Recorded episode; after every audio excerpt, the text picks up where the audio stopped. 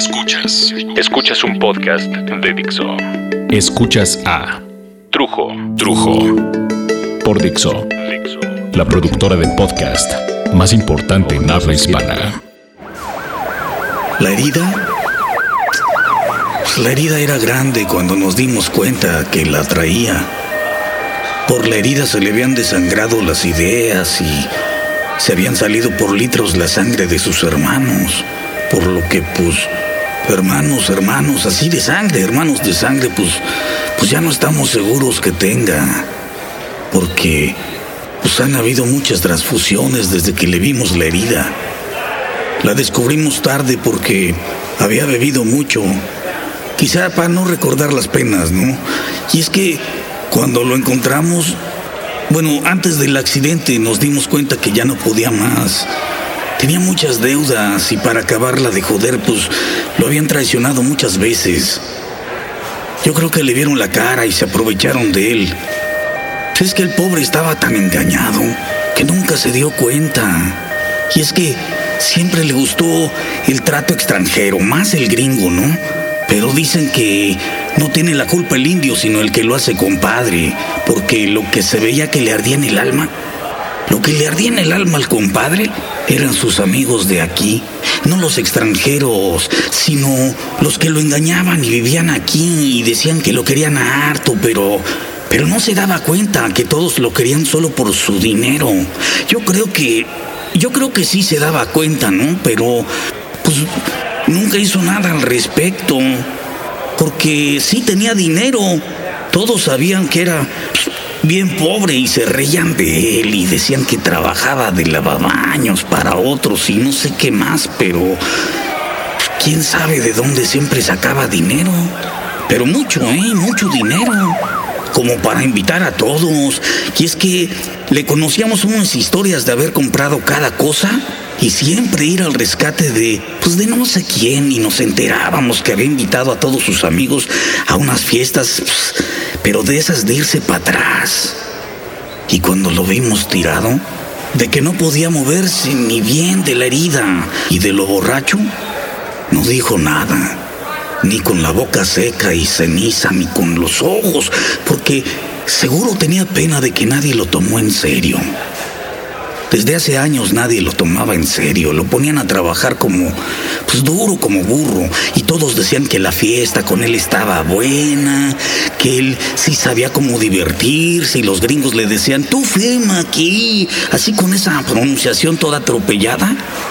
Y su sonrisa de llena, y le decían, y él firmaba porque le gustaba la palmadita en la espalda y le gustaba cuando le decían, así se hace muchacho, así se hace, pero él sabía que se estaba haciendo daño.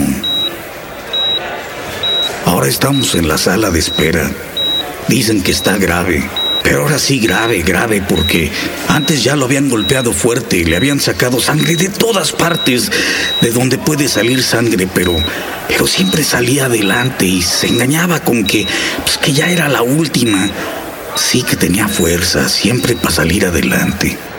Y ahí lo veías, trabajando de nuevo, juntando su dinerito. Y todos decían que era un jodido, pero mira que siempre sacaba harta lana para, para quedar bien con todos. Yo no sé cuándo empezó esto, a lo mejor, a lo mejor nunca lo respetaron. Es que el tequila era su debilidad. Le decían que era muy mexicano y se ponía unas del tamaño de Pedro Infante. Decían que tenía buena escuela, que la UNAM era buena, que de las mejores. Y, sí, pues ni modo de negarlo, lo de la escuela sí, ¿no? Pero, pues, ¿qué tal donde ponía sus ahorros? Le cobraban hasta por respirar, por todo, vaya. Y ahí lo tienes, pague y pague. ¿Y qué tal cuando lo saltaban? Bueno, pobre. Pasaba por todas las colonias camino al trabajo y había unas en las que casi diario mataban a alguien por ahí.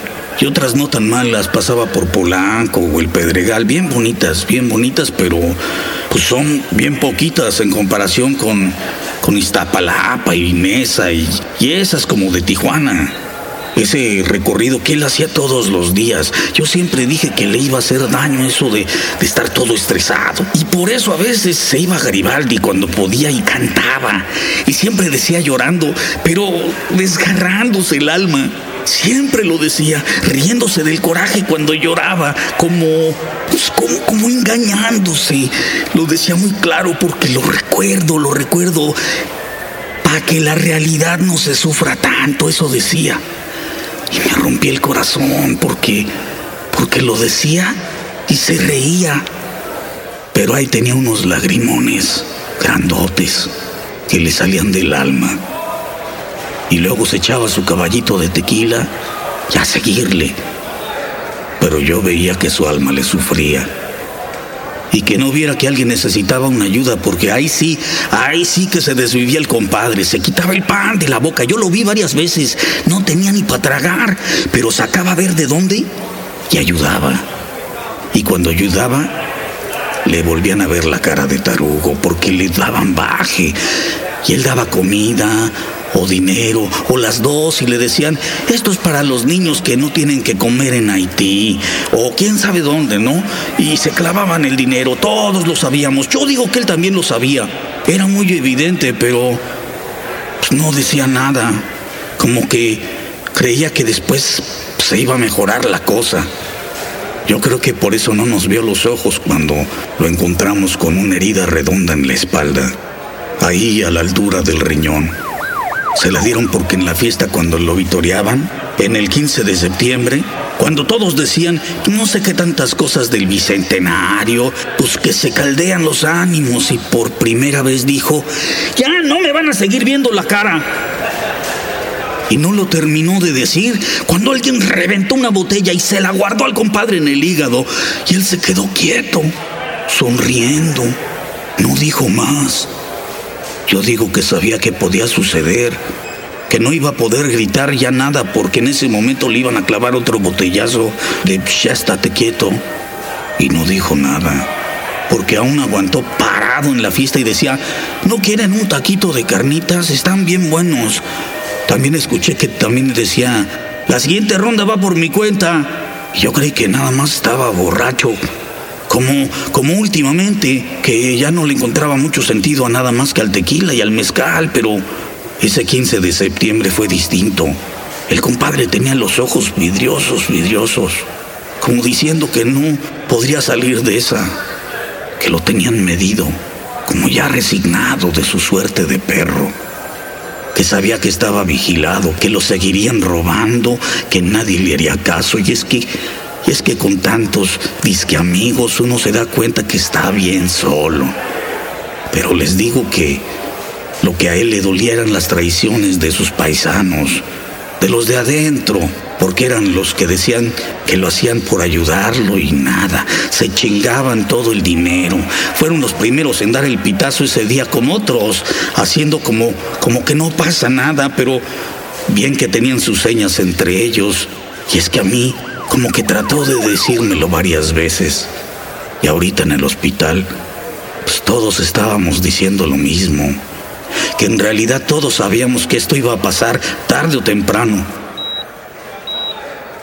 Pues ahora sí, quién sabe si pueda resistir mi México el botellazo que le abrió la herida de 10 centímetros por la que se le salen las tripas con las que nos quiso tanto.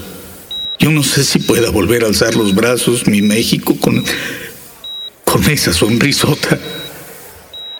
Hoy le recuerdo bien clarito, riendo el compadre, siempre diciéndonos que no había problema, que él pagaba, que nos quedáramos en su casa, siempre nos abrazaba, pero de esos abrazos que uno siente sinceros, como si fueran los últimos. Ya quién sabe si mi México salga de esta.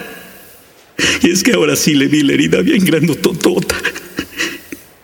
Es que creo que ya ni tiene dinero para el hospital. Y ya ves que la Cruz Roja está bien jodida también. Creo que ahora sí se nos va. Creo que ahora sí. Ahora sí se nos pasó la mano. Nunca le hicimos caso y nada más nos duró.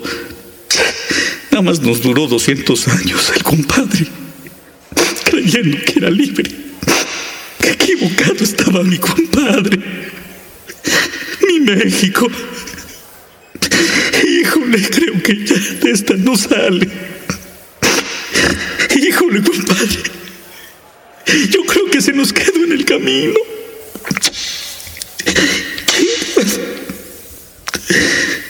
Creo que ahora sí. Creo que ahora sí, compadre. Yo creo que ahora sí lo enfriamos. Escuchaste a Trujo. Trujo. Un podcast más de Dixon.